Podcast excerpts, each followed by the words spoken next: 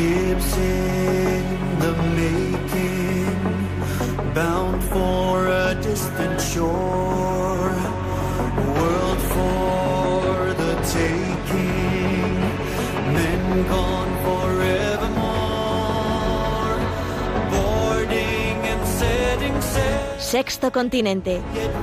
Dirigido por el obispo de Orihuela Alicante, Monseñor José Ignacio Munilla.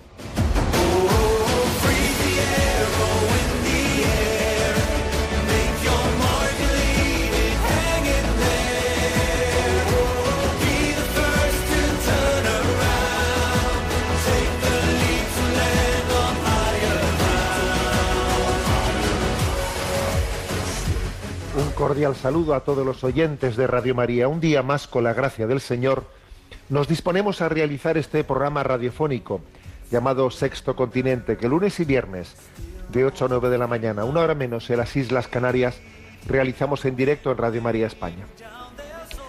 Estamos en- con el eco de la celebración de la solemnidad del Corpus Christi, que ayer llenó nuestras calles, que ayer fue pues una manifestación pública en la que Jesús salió a decirnos, salió a la calle, Jesús salió a la calle para decirnos que nos quiere, que nos espera, que está siempre atento a nuestra a nuestra intimidad, que él está llamando a la puerta de continuo, que él siempre está con nosotros, aunque nosotros no siempre estamos con él, pero él siempre está con nosotros.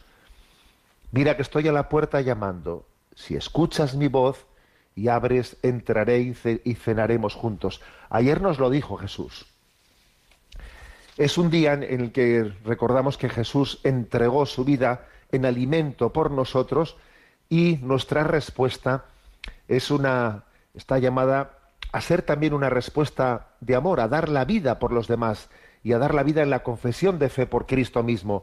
Me quiero hacer eco de una de estas noticias que pasan desapercibidas en los medios de comunicación, pero que creo que en este contexto del Corpus Christi tenemos que reafirmar, y es la existencia de una, eh, una sentencia en, en última instancia de apelación en la que se confirma la condena a muerte de dos hermanos cristianos en el Pakistán, se llaman Kaiser y Amón, de apellido es Ayub, dos hermanos que llevaban ya detenidos desde el año 2011 y que, bueno, pues en esta instancia en el Tribunal Superior, pues han sido, se ha confirmado su, su sentencia a muerte por haber blasfemado contra, contra Mahoma, supuestamente en una, en una web. Acontecimiento que pasó, como digo, hace 11 años, en, en donde una, en una web supuestamente, ¿no? Eh, eh, supuestamente en la que había unas expresiones de, blasfemia o de falta de respeto contra Mahoma, resulta que en esa web estaba puesto su teléfono, su nombre y su correo electrónico, ni más ni menos. Entonces, pues, cuando apareció esa web, pues ellos fueron detenidos y claro, ellos dijeron, pero bueno, pero, ¿qué? pero esa web no es nuestra. Esa web no es nuestra. ¿Quién ha puesto ahí nuestros nombres y apellidos, no?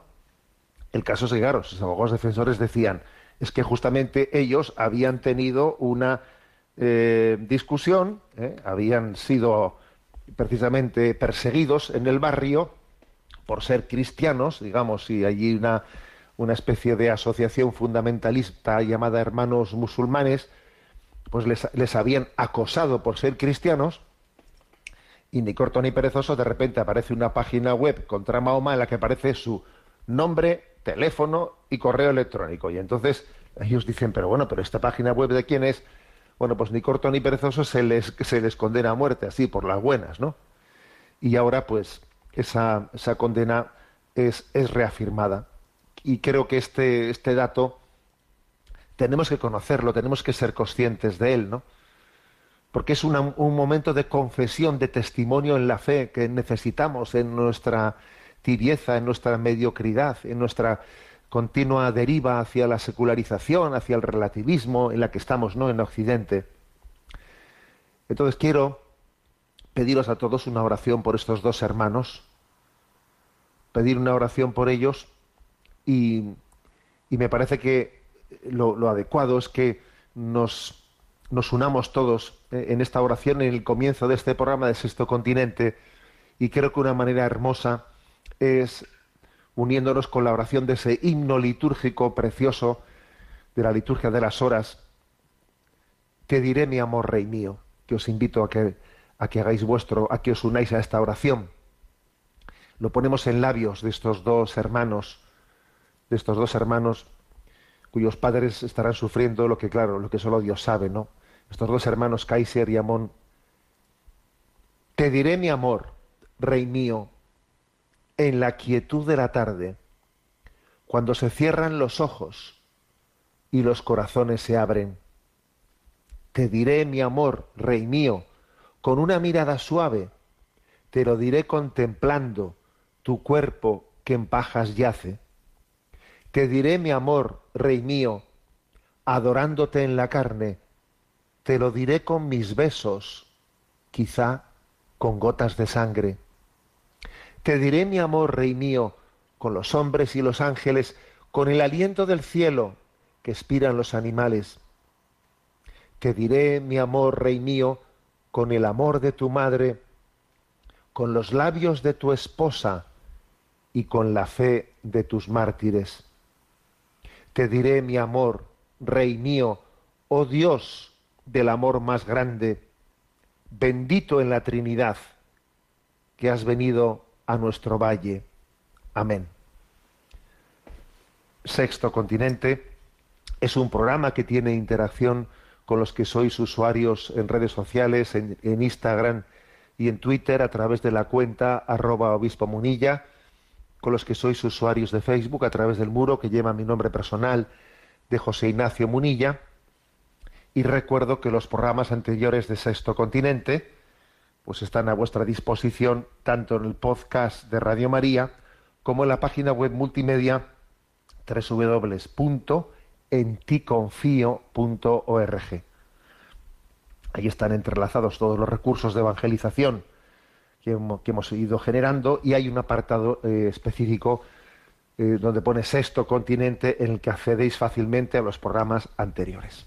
Bien, vayamos adelante, sigamos con el testimonio de aquellos que confiesan la fe en Cristo con su propia vida.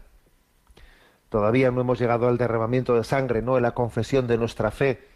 Y bueno, pues seamos generosos, ¿no? En, dar el testimonio por Jesucristo.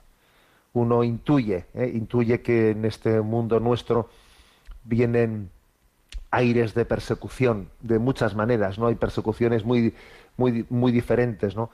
pero sin duda la clave, lo que tenemos que pedir por, por encima de todo es estar dispuestos a testimoniar, a testimoniar, a ser testigos de nuestro amor por Jesucristo.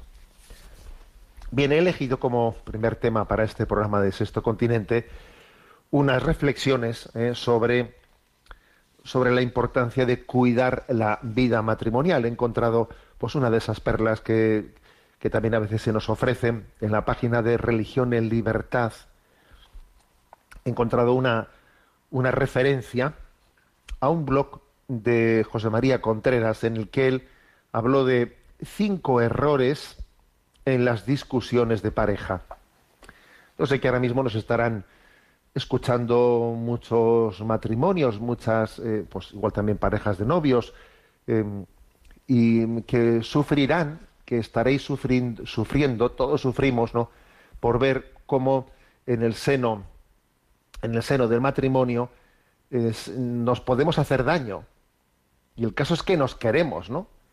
Pero nos queremos y al mismo tiempo es curioso que el maligno tiene la capacidad de meter zarpa y de arañar allí donde más nos queremos, como, como a veces ocurre también en la relación de los padres con los hijos, pero ¿cómo es posible, no? Que, uno saque la peor versión de sí mismo con los que más, con los que más, más le quieren y más incondicionalmente han demostrado que, que, que, le, están dispuestos a, sacrificar su vida por él, ¿no? Entonces unos, unos, unos hijos llega a esa edad en la que no se aguantan a sí mismos y entonces pues pagan, ¿no? Hacen pagar el, mayor de los sufrimientos a unos padres que, que atónitos ven como sus hijos pues les falta el respeto y, y, dice, pero qué, pero qué paradoja, ¿no? Y, y por una parte ese, ese hijo sufre tremendamente, porque claro, luego se queda sola, se da cuenta de lo que ha hecho, se da cuenta, se dice, pero ¿qué he hecho? Pero, pero si es que si es que he descargado lo peor de mí mismo con, con aquellos que son los que más incondicionalmente me quieren, con los que no puedo dudar en un segundo ¿no? de su amor. Bueno, algo similar pasa también ¿no? en, la, en, la, en la relación matrimonial. ¿eh? que resulta que, bueno, dice este refrán famoso, ¿no? Que donde hay confianza da asco y a veces y a veces resulta que llegamos a, formas de, falta de respeto, de falta de respeto, de, falta de delicadeza, en la que nos herimos, nos herimos, y esas heridas, en la medida en que no somos capaces de restañarlas, de, buscar la reconciliación, pues claro, van dañando el matrimonio, porque también el, amor tiene que ser custodiado, ¿eh? custodiado. Entonces, sin duda alguna, pues la petición de perdón, ¿no? Pues será la mejor restauración. Pero también en este, en este recurso que ahora quiero comentar, pues también me ha, me ha gustado el hecho de que se reflexione, se reflexione sobre mm, errores que se cometen en la discusión, en las discusiones, ¿no? Entre nosotros. Errores en los que no debemos de caer, que en el fondo son son estrategias del maligno que, está introduciendo en nuestra forma de pensar, en nuestra forma de razonar, está, está introduciendo pues coletillas, ¿no? Que, de alguna manera son venenosas, son venenosas, ¿eh? que están sembrando la discordia, ¿no? Obviamente. Bueno, entonces por eso me ha parecido pues un, recurso práctico, ¿eh? que tomándome mis libertades de adaptar un poco a mi, a la forma de explicar que estas cinco errores que, bueno, pues que cada uno tenemos nuestra, nuestras intuiciones y nuestras formas, ¿no? A la hora de, explicarlo, pero bueno, me sirvo de ello ¿eh? para compartirlo con vosotros. Cinco errores en las discusiones de pareja, ¿no? El, primero ¿eh? está formulado de la siguiente manera, ¿no? En esta vida se discute, obviamente, pero el error primero es el de decir, yo quiero, eh, por encima de todo, convencer al otro, convencer al otro.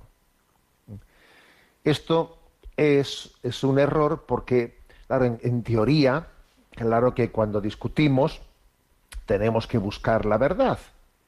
Y una verdad que es buena para, para todos. Luego, claro, buscar la verdad, razonar de por qué es mejor esto que el otro, en teoría es un ejercicio de razón, de razón, y por lo tanto querer convencer al otro pues no es malo, es bueno porque entiendo que esta es la verdad y va a ser buena para todos, ¿no? Dicho así, que querer convencer al otro es bueno y, además es que es razonable porque es que buscamos la verdad ¿eh? y queremos que la verdad sea compartida y si yo creo que esta es la verdad intento convencerle al otro. En teoría, perfecto, ¿no? Ya, pero es que con mucha frecuencia en las discusiones está más en juego el sentimiento que la razón. ¿Mm? Y entonces esto es así. En teoría ¿eh? recurrimos a, una discusión de razones, ya, pero tú mm, mira, escarba un poco, escarba un poco y, y percibe que detrás de esas supuestas razones lo que está en juego es pues determinados sentimientos unos sentimientos pues que en los que yo estoy custodiando algo que es más querido para mí, tú estás custodiando otra cosa que es más querida para ti. O sea que es que al final, aunque en teoría lo revestimos de razones, estamos muchas veces eh, pues contraponiendo sentimientos. Entonces, cuidadito con esto, eh, de revestir de supuestas razones los sentimientos que yo son los que quiero, ¿no? Eh, a los que estoy apegado y, a los que quiero hacer prevalecer por encima de todo, ¿no? Entonces, lo más importante es descubrir también los sentimientos de las otras personas. Descubrir sus sentimientos, ¿no? Y, ser respetuoso en ellos y entender que, tienen una, una maduración. Porque así como en lo que hace referencia a la verdad. Si la verdad por, sí misma, no por sí sola, cuando uno la descubre, pues se puede adherir a ella eh, pues de una manera rápida, plena, ya, pero cuando estamos mezclando los, eh, los argumentos de razón con los sentimientos, entonces el proceso necesita ser mm, mucho más, mucho más, más lento. ¿eh? Los sentimientos no se cambian tan rápidamente como las argumentaciones, cuando uno descubre, anda, estaba equivocado aquí. Entonces, bueno, la cosa es de otra manera. Ya, eso en cuanto a la razón, la razón sí tiene esa facilidad de coger ¿eh? y pegar un, ¿eh? pegar un zigzag, un zigzag, un cambio, pero cuando, las, cuando son los sentimientos los que están implicados, claro, las cosas van a, van a otro ritmo, ¿no? Por eso es un error el pretender convencer al otro. ¿Por qué? Porque estamos hablando no solo de razones, sino de sentimientos con los que hay que ir a otro ritmo. Y entonces será muy, muy importante preguntarle pues a tu cónyuge cómo se siente, lo cual supone una voluntad de no hacer sufrir al otro, de no estar zaheriendo, ¿no? Zaheriendo los sentimientos. Es decir, este, este, es ponernos en el lugar de los otros, ¿no? Para no quedarnos bloqueados, porque esto es importantísimo, no quedarse bloqueados, ¿no? Lo que es un gran error es atacar al otro en su forma de sentir, supuestamente por razones, porque estamos discutiendo de, de, razonamientos, ya, pero no te equivoques, tú estás atacando al otro en su forma de sentir, generando un conflicto. Bien, esto es clave. también será importante que fuera, de, fuera del momento, ¿no? Fuera del momento de la discusión, repito, fuera del momento de la discusión, habrá que tener también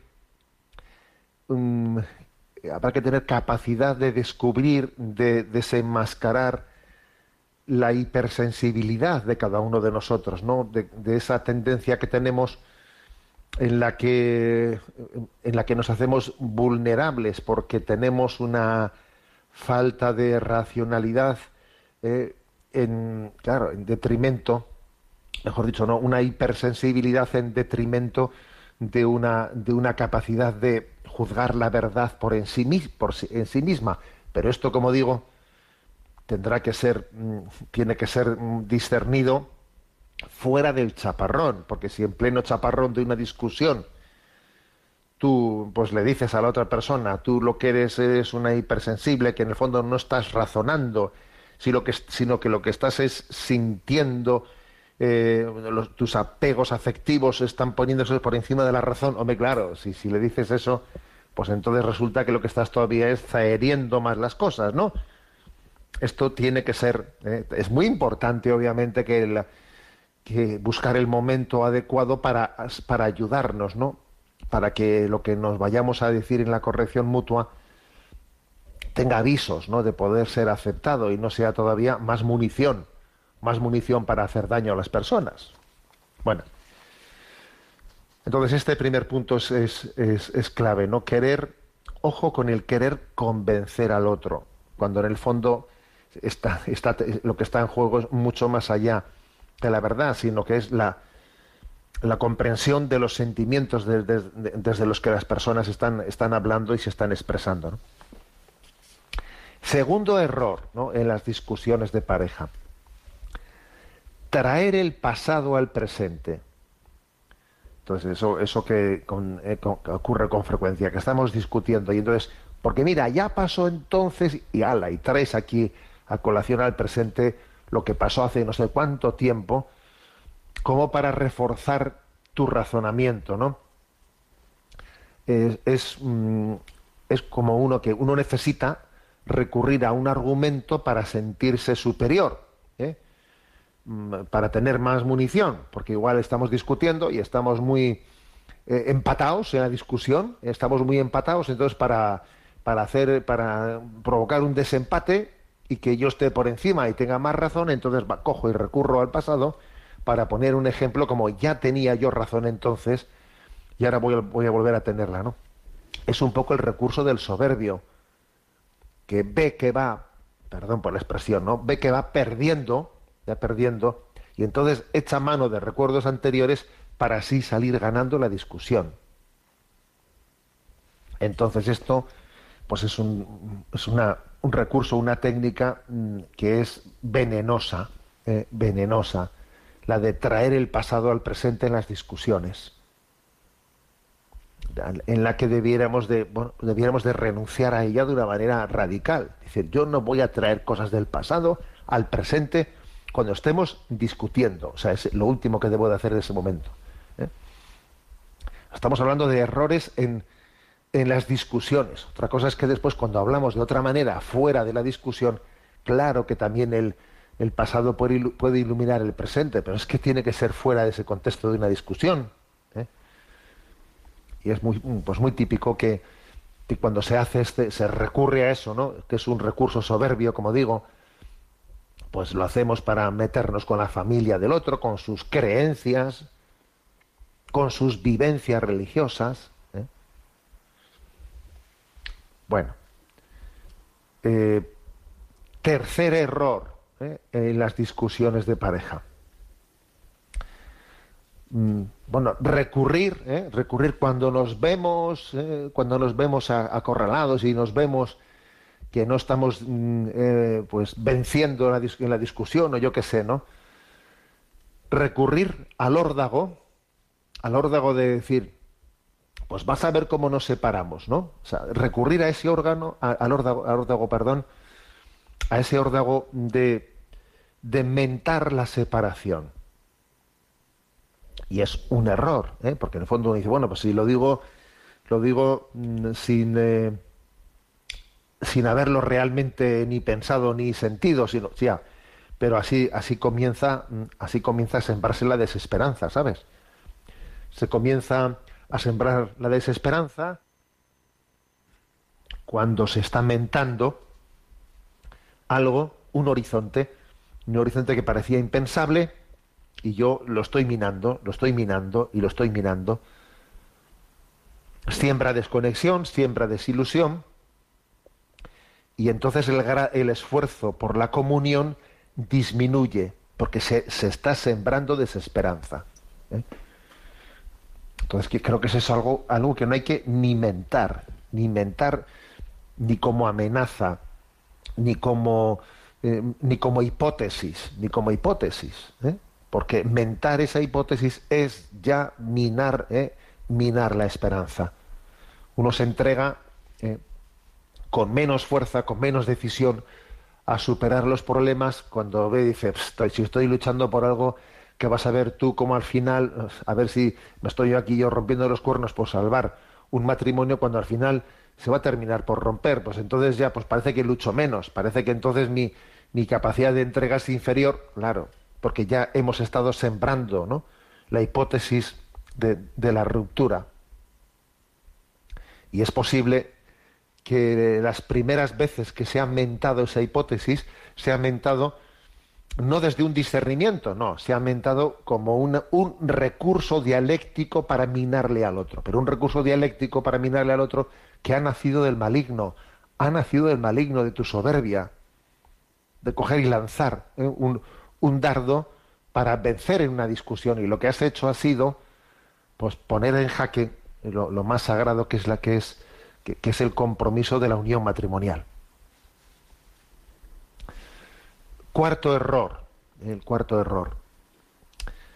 No dar el beneficio de la duda ¿eh? en, nuestra, en nuestra forma de, de, hablar, porque claro, una, una, en una discusión hay que escuchar también, no solo hablar, también escuchar, ¿no? no y cuando se escucha, hay que dar el beneficio de la duda. Lo que dice San Ignacio, salvar la proposición del prójimo, intentar interpretar las palabras y acciones, bueno, pues con la hipótesis de que puedan tener otra perspectiva distinta de la que yo he visto. ¿eh? No dar, ¿eh? no dar por sentada la, interpretación más negativa, eh, más negativa, dar el beneficio de la duda. Las cosas como, como los habrá visto Dios. Pues igual Dios no ve las cosas la, la visión importante, las cosas son como Dios las ve, no como yo las veo. Yo de verdad que yo veo las cosas como Dios las ve. Pues a ver, seguro que habrá matices, matices distintos, ¿no? Digo yo, ¿eh? Bueno, pues entonces tener esa conciencia de que mi visión de la realidad es cuando menos, cuando menos bastante parcial. Y de ahí lo lógico es que se dé el beneficio de la duda, que yo también las cosas las haya interpretado en una discusión, bueno, pues las, las haya interpretado muy parcialmente, ¿no? Creo que ayuda mucho el recurso a decir cómo ve Dios las cosas, cómo las ve. ¿eh?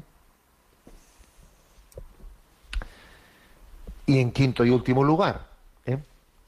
otro error en la discusión de parejas, ¿no? que estaba ya un poco dicho en el primero, pero bueno, lo remarcamos especialmente, el pretender cambios instantáneos. ¿eh? Pretender cambios instantáneos es una, un error tremendo. Tiene que haber una clave de paciencia muy importante en la relación matrimonial. Hay que saber esperar los momentos de gracia, momentos de gracia que Dios tiene para cada uno de nosotros, que son momentos de crecimiento, ¿no?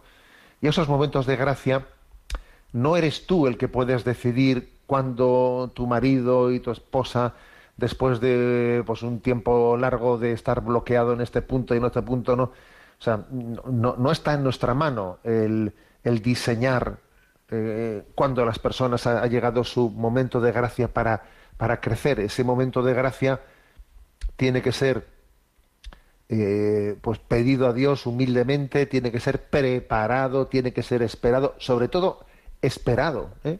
esperado, porque la esperanza cristiana es saber que Dios va teniendo un proceso con cada uno de nosotros. Entonces no se pueden pretender cambios instantáneos. Ese, ese, esa exigencia de que, de que las cosas sean aquí, ahora, ya, ¿eh? no, no es la forma que Dios ha tenido de proceder contigo. Dios ha tenido una infinita paciencia con cada uno de nosotros. Entonces, la paciencia que Dios ha tenido conmigo y que Dios sigue teniendo conmigo, ¿no lo voy a ejercitar yo en mi matrimonio? O sea, resulta que hace un repaso de tu vida, ¿no? Y mira la paciencia que Dios ha tenido contigo. Y ahora yo voy a ser un impaciente. ¿eh? Recordemos ese pasaje evangélico, ¿no? De una de aquel hombre que, que condonó una inmensa deuda, una inmensa deuda a un siervo suyo, y que después este, cuando salió de ahí de, del palacio de su amo, ¿no? encuentra a alguien que tenía una pequeña deuda y le agarraba y le agarraba y no le perdonaba aquella deuda, ¿no? A ver, no voy a tener yo paciencia teniendo en cuenta la, que Dios ha tenido conmigo. No podemos pretender cambios instantáneos. La clave de la paciencia es determinante en el, en el matrimonio. ¿eh?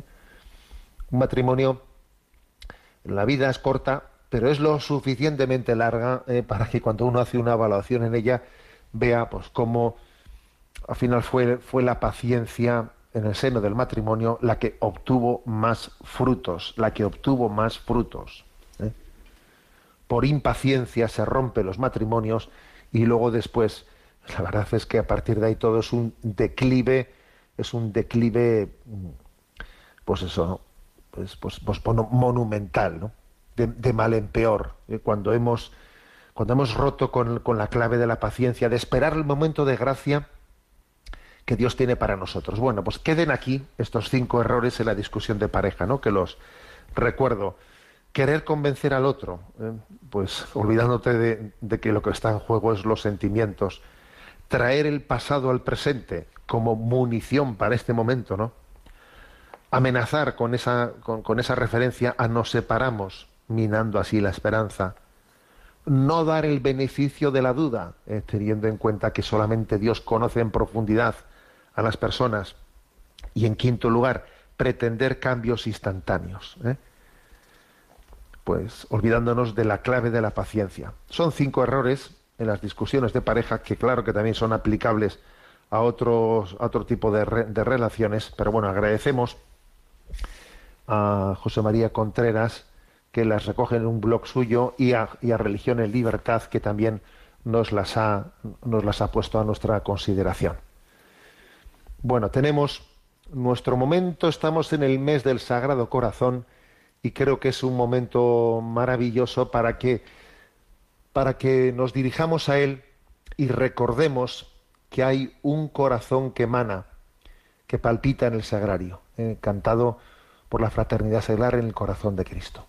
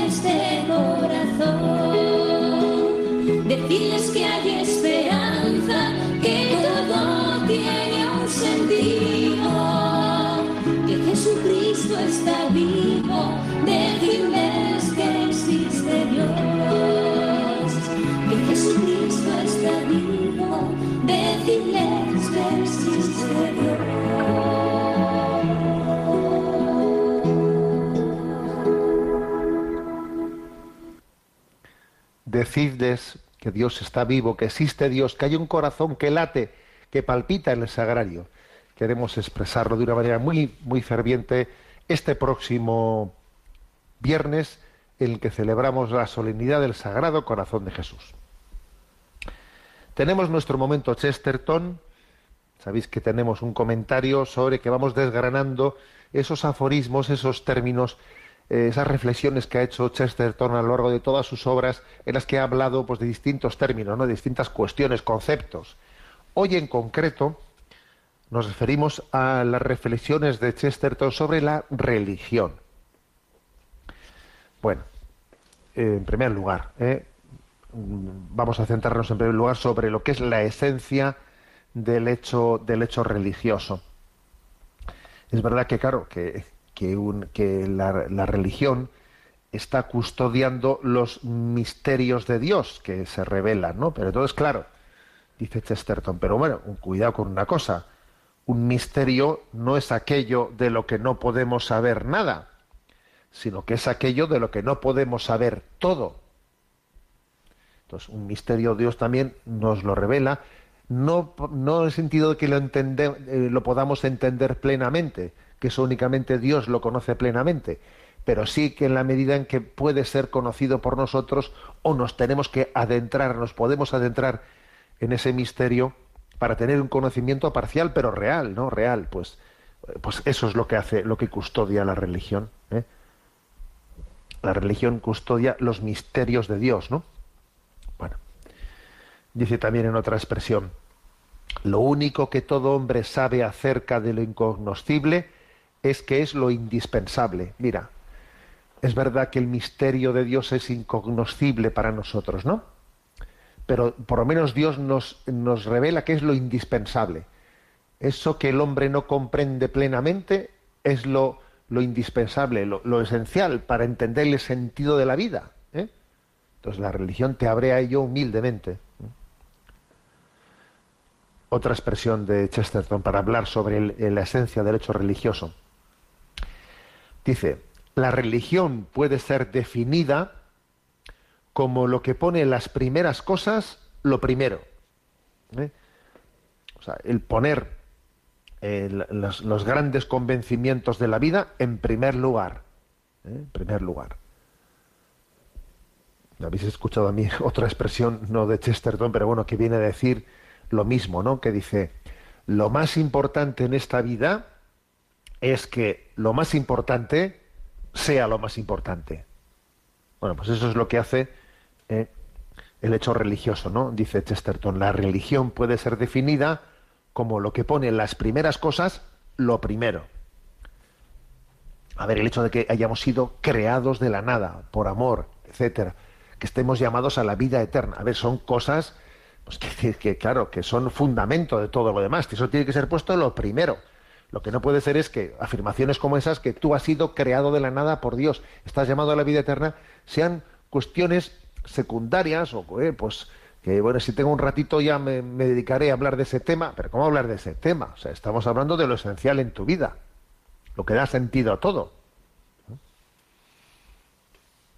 Por eso dice en otra, en otra expresión, como el sol al mediodía, el misticismo explica todo lo demás por el resplandor de su propia invisibilidad victoriosa. Mira, es, es como, como poner el sol en el momento del mediodía está ahí arriba y habiendo puesto pues, pues, pues, esa piedra fundamental en el centro de nuestra vida, lo ilumina todo. Así pasa, ¿no?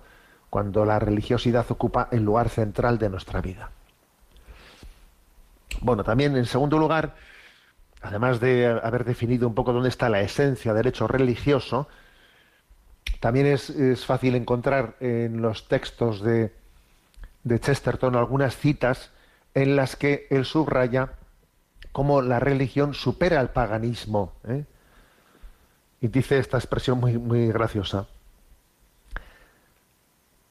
Los paganos eran más sabios que el paganismo. Esa fue la razón por la que se volvieron cristianos. A ver, los paganos se hicieron cristianos, ¿no? Pues eso quiere decir que los paganos eran más sabios que el paganismo cuando descubrieron el cristianismo dejaron de ser paganos no y se hicieron cristianos. ¿eh? Conclusión, los paganos eran más sabios que el paganismo. A ver si ahora vamos a tener que decir lo contrario, ¿eh? porque cuando los cristianos se hacen paganos. ¿eh? Pero bueno, me parece que es una cita buena.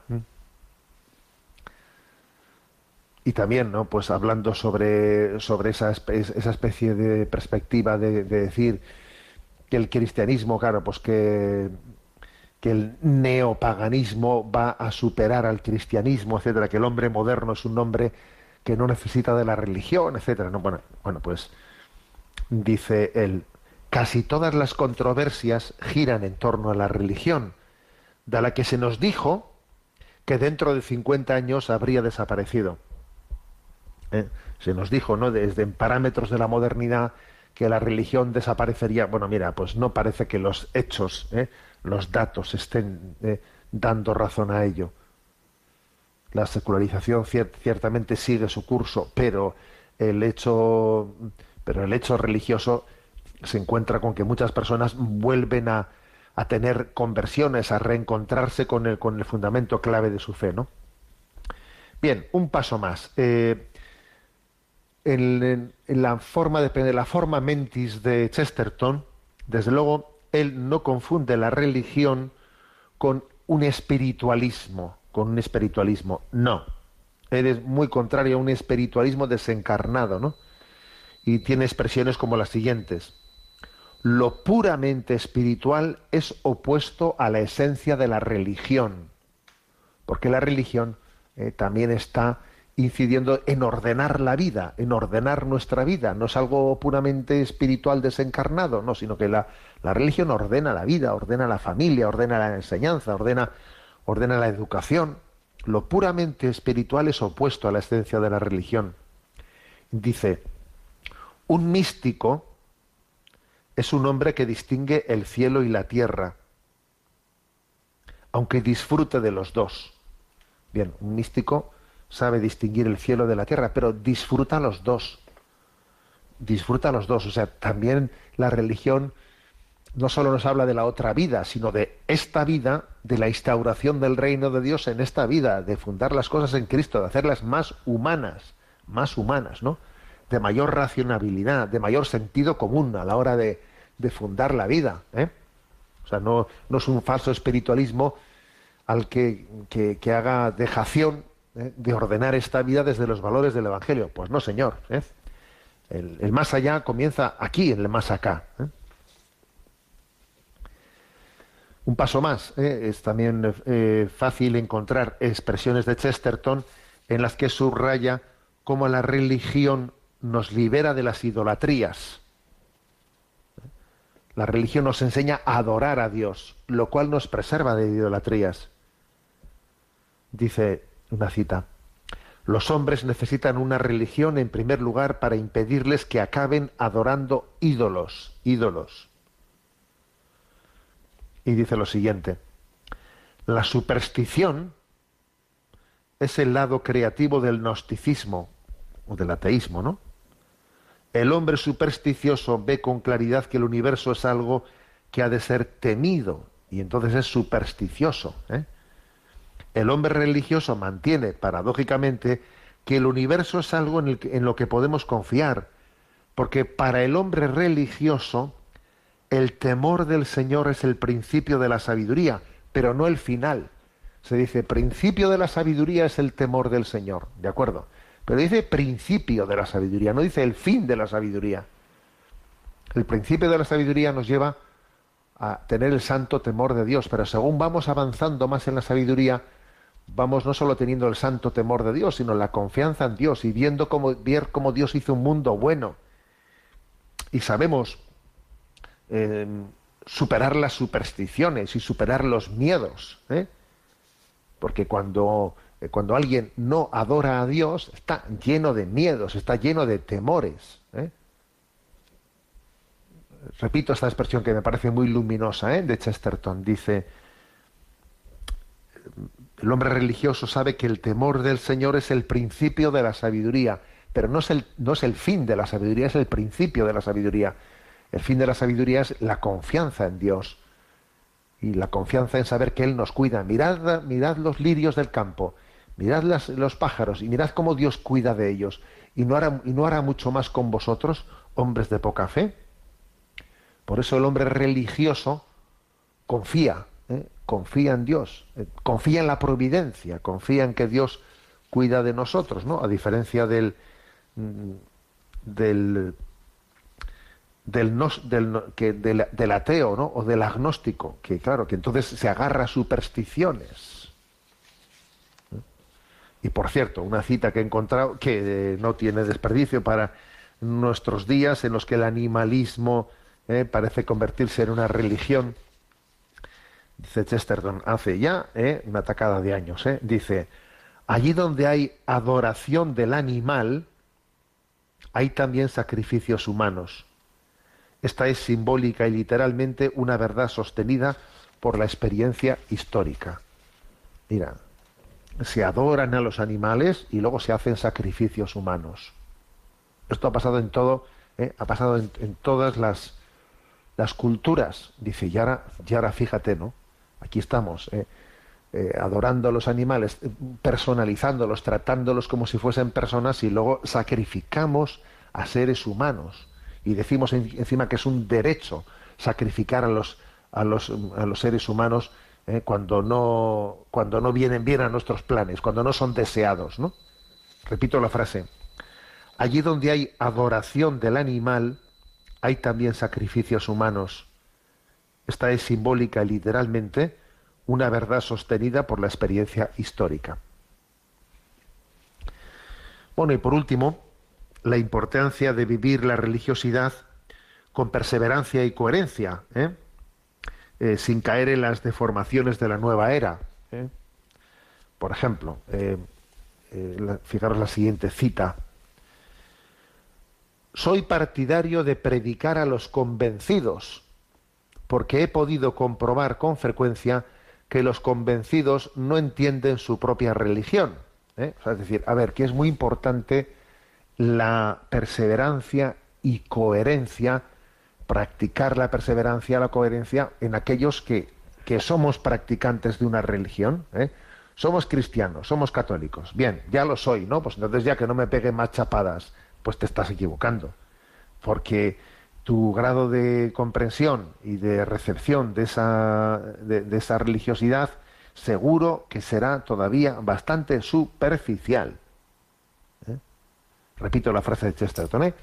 soy partidario de predicar a los convencidos, porque he podido comprobar con frecuencia que los convencidos no entienden su propia religión. O sea, no demos por supuesto que yo ya lo conozco todo y que a mí ya que me van a decir que yo no sepa. No, señor. Eh, mi grado de, conocimiento del misterio de Cristo es, es parcial, es superficial, y entonces tengo que estar abierto a una mayor comprensión. Entonces, eh, creo que el que tengamos perseverancia, perseverancia en la formación, en, ir dando pasos, ¿no? En la buena lectura, en los medios formativos. A ver, esto es muy importante. Y luego saber distinguir esto, lo que es el estudio de, de la religiosidad, de lo que es, bueno, pues de alguna manera las, las nuevas tendencias mm, de la nueva era eh, que pretenden hacer una religiosidad, o sea, que pervierten el término religiosidad. Es más, no lo utilizan, ¿eh? sustituyen el término religiosidad por espiritualidad. O sea, digamos, en el. Se ha pasado, ¿no? Del Cristo sí, iglesia no, al espiritualidad sí, religión no. ¿Mm? Haya habido como una e-, evolución, ¿no? La primera yo creo que fue un poco la del protestantismo. Cristo sí, iglesia no. Luego llega el momento del, relativismo religioso, ¿no? Y es el mm, Dios sí, Cristo no. O sea, o por lo menos Cristo es una, pues una mediación más entre otras, entre otras muchas religiones. El Dios sí, Cristo no. Y ahora estamos llegando al espiritualidad sí, religión no y la espiritualidad es de alguna manera pues una una presentación a la carta a la carta de bueno pues del hecho sobrenatural no aquí hay otra frase de esas redondas de Chesterton criticando no a esas deformaciones de la religiosidad de la nueva era que le llaman espiritualidad no dice él las nuevas religiones perdonan tus pecados diciendo que no los tienes. Es claro, fíjate, es, hacerte sentirte bien, ¿eh? hacerte sentirte bien diciendo que, bueno, sobre todo las nuevas religiones en la nueva era, eh, la clave está en decir, no, no existe el pecado, lo que existe es una falta de conocimiento de la realidad, ¿no? Si tú creces en conocimiento, entonces no, no pecarías, ¿no? O sea, el, el pecado es una falta de conocimiento. ¿eh? Entonces, eh, repito la frase, las nuevas religiones perdonan tus pecados diciendo que no los tienes. O sea, es una manipulación del hecho pues del hecho religioso convirtiéndolo pues en una espiritualidad de consumo que, en, que, en, el fondo me da siempre la razón a mí mismo para que yo me sienta encantado de haberme conocido a mí mismo no es bueno es hacerte un dios a tu medida ni más ni menos ¿eh? Bueno, aunque sea brevemente, vamos a dar eh, el espacio a la intervención de los oyentes. Sabéis que hay un, un correo electrónico que es sextocontinente arroba radiomaria.es, sextocontinente arroba radiomaria.es y a Javier que está en la emisora le vamos a pedir que nos presente las preguntas seleccionadas. Buenos días, Javier. Buenos días, monseñor. Con las Sí, Maribel nos comparte lo siguiente. Valoro mucho los mensajes que envía usted a redes sociales, aunque hay alguno que me cuesta entender, como el del día 27 de mayo, en el que decía la inmediatez que posibilitan las nuevas tecnologías requiere de nuestra parte un discernimiento sereno. Agradecería también que me aclarase el sentido de la imagen que acompañaba el mensaje. Bueno, vamos a ver. El, el, el, la, referencia a la inmediatez, ¿qué quiere decir? Bueno, pues mira, antes escribíamos una carta, escribíamos una carta mmm, y, claro, antes de la, existencia de los ordenadores, ¿no? Y tú la cogías, eh, la, la, la, imprimías y entonces dices, mañana la mando al correo. Incluso por la mañana, antes de meterla en el sobre y ponerle el sello, tenías la, la posibilidad de darle un repaso igual de corregir alguna cosa, ¿no? O sea, existía una forma, unos medios de, de comunicación que no eran inmediatos y esa no inmediatez permitía más una reflexión, ¿eh? una reflexión. Entonces, existe un riesgo a la inmediatez. Claro que la inmediatez facilita muchas cosas, pero es un riesgo. Requiere más capacidad de discernimiento.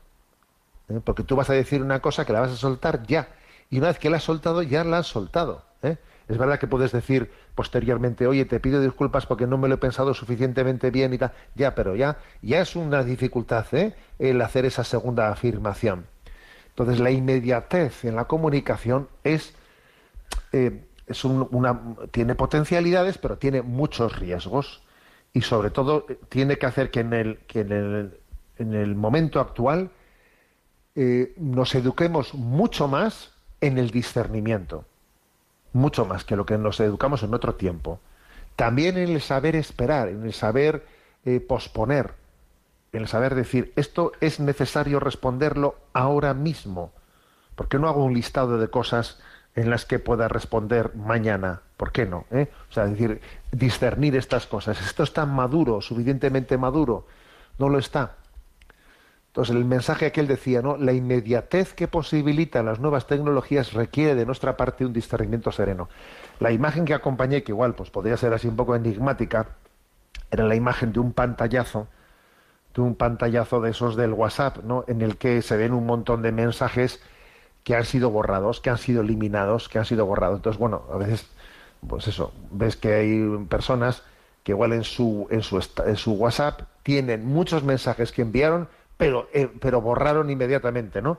Y como en el, por lo menos como en, este, en esta aplicación se suele ver que no el contenido de lo que borró, pero sí se ve que hubo algo que borró, eh, pues claro, pues es bastante, bastante sugerente que una persona tenga muchos mensajes borrados, porque bueno, puede tener algunos porque los ha escrito, oye, pues se, se la ha mandado a otra persona por error, o bueno, lo que sea, o sea, que tener mensajes borrados no pasa nada, ¿no?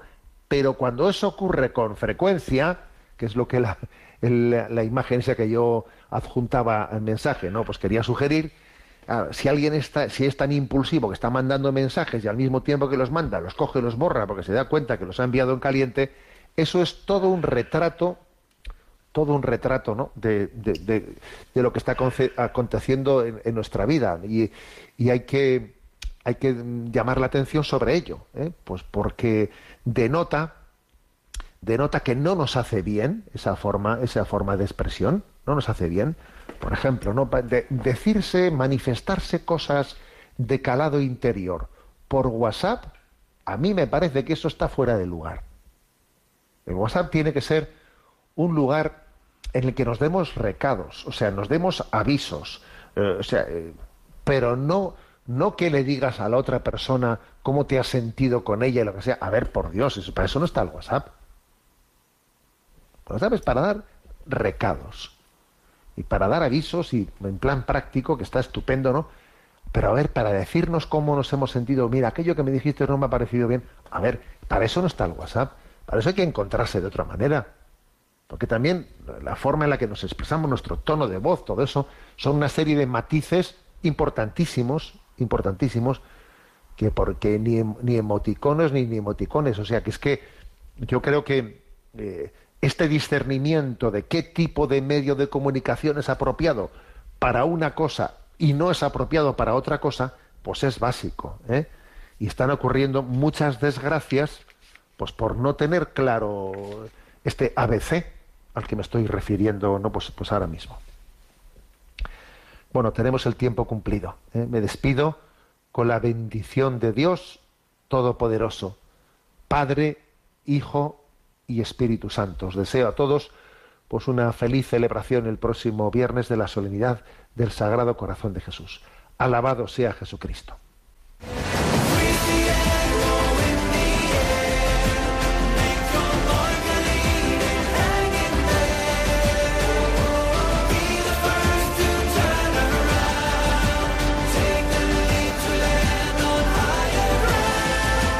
Finaliza en Radio María, Sexto Continente, dirigido por el obispo de Orihuela Alicante, Monseñor José Ignacio Munilla.